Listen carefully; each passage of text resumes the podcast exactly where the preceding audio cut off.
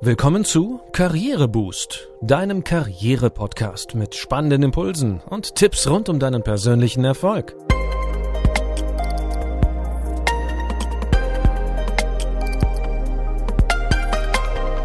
Hier erfährst du, wie du Schwung in dein Arbeitsleben bringst und beruflich durchstarten kannst. Ich bin René. Herzlich willkommen zu Folge 38. Heute geht es darum, wie du Entscheidungen sicher treffen kannst. Ja, schließlich ist Entscheiden eine unserer Hauptbeschäftigungen. Und das nicht nur im Job. Entscheiden, entscheiden und nochmal entscheiden. Wir tun es täglich. Und doch fällt es uns oft so schwer. manchmal glaubt man tatsächlich, wie man es macht, ist es verkehrt. Und sich für eine Lösung zu entscheiden, heißt ja automatisch, sich gegen die andere zu entscheiden, auch wenn diese nicht völlig abwegig erscheint. Am Ende eines Arbeitstages hast du eine solche Menge an Entscheidungen getroffen, dass du überhaupt keine Zeit hast, über deine Entscheidungen im Einzelnen nachzudenken. Höchste Zeit also, das Thema etwas genauer zu beleuchten. Beim Entscheiden können dir vier einfache Prinzipien als Vorüberlegungen helfen, um mehr Sicherheit zu gewinnen. Prinzip 1. Wäge Vernunft und Intuition gegeneinander ab. Bist du beim Entscheiden eher ein Kopfmensch oder ein Bauchmensch? Egal, ob bei dir Verstand oder Gefühl überwiegen, am Ende geht es immer um beides. Dessen solltest du dir immer bewusst sein. Mit dem Kopf erarbeitest du dir einen Überblick, analysierst und wägst Argumente ab. Gerade wenn es um komplexe Sachverhalte geht, musst du die aktuelle Situation begreifen und die Fakten sortieren. Dein Bauchgefühl oder vornehmer ausgedrückt deine Intuition setzt sich dagegen aus der Summe deiner Erfahrungen zusammen.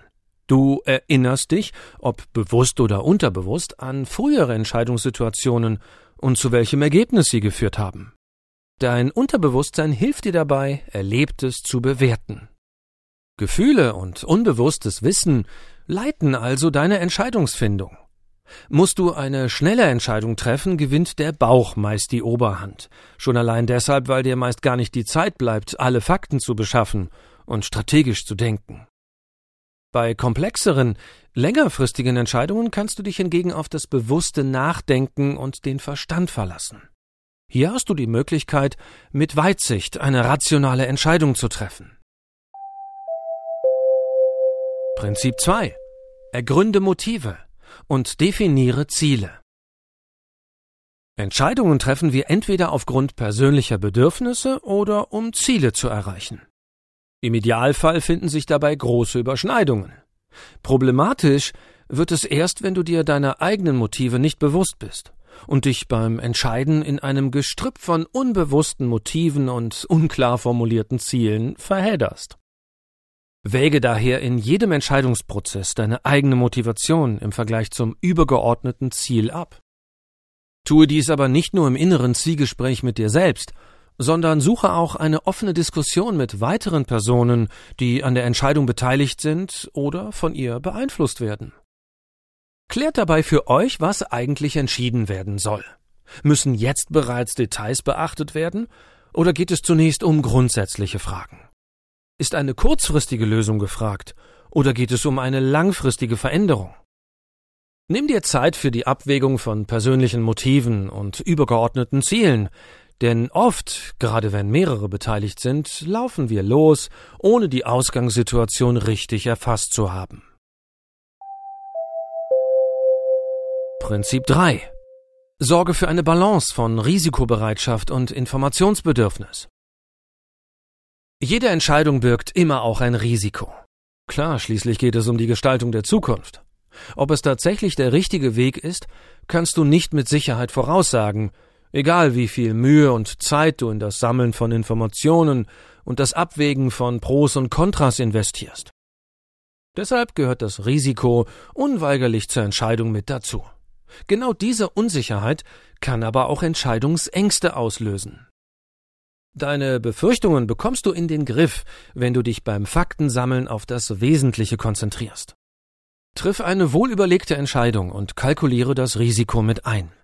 Das, was notwendig an Risiko bleibt, kannst du unter Umständen nach der Entscheidung noch minimieren, indem du regelmäßig Ergebniskontrollen durchführst.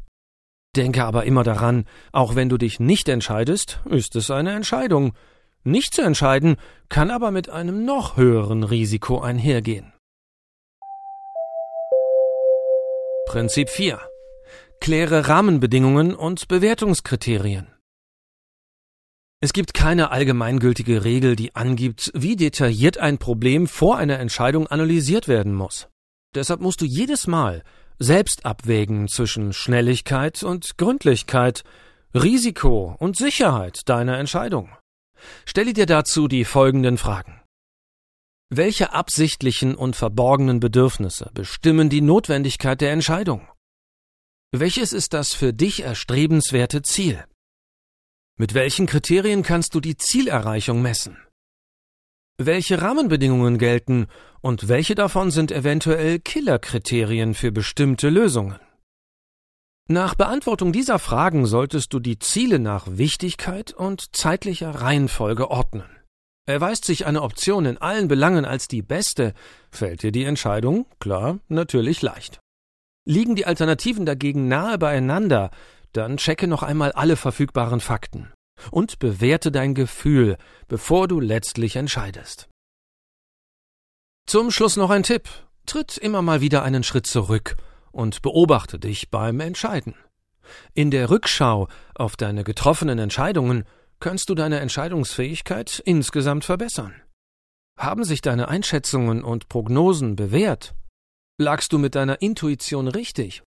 Kannst du mit den Folgen leben der Weg zum Ziel verläuft in vielen kleinen Zwischenschritten. Reflektiere und bringe dabei auch den Mut auf, die getroffenen Entscheidungen bei Bedarf zu korrigieren. Zu guter Letzt, wie immer, noch ein Buchtipp zum Thema.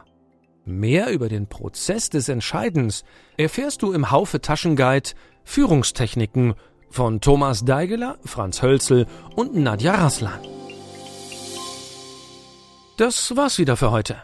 Ich hoffe, unsere Überlegungen geben dir ein paar Regeln und Grundlagen an die Hand, damit dir Entscheidungen leichter fallen.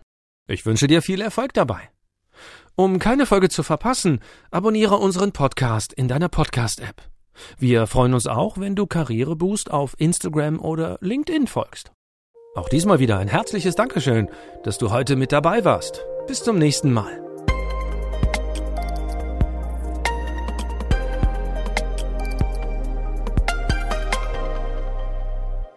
Du hörtest einen Podcast von Karriereboost, einer Initiative von Haufe und Schäfer Pöschel. Infos zum Podcast findest du unter karriereboost.de.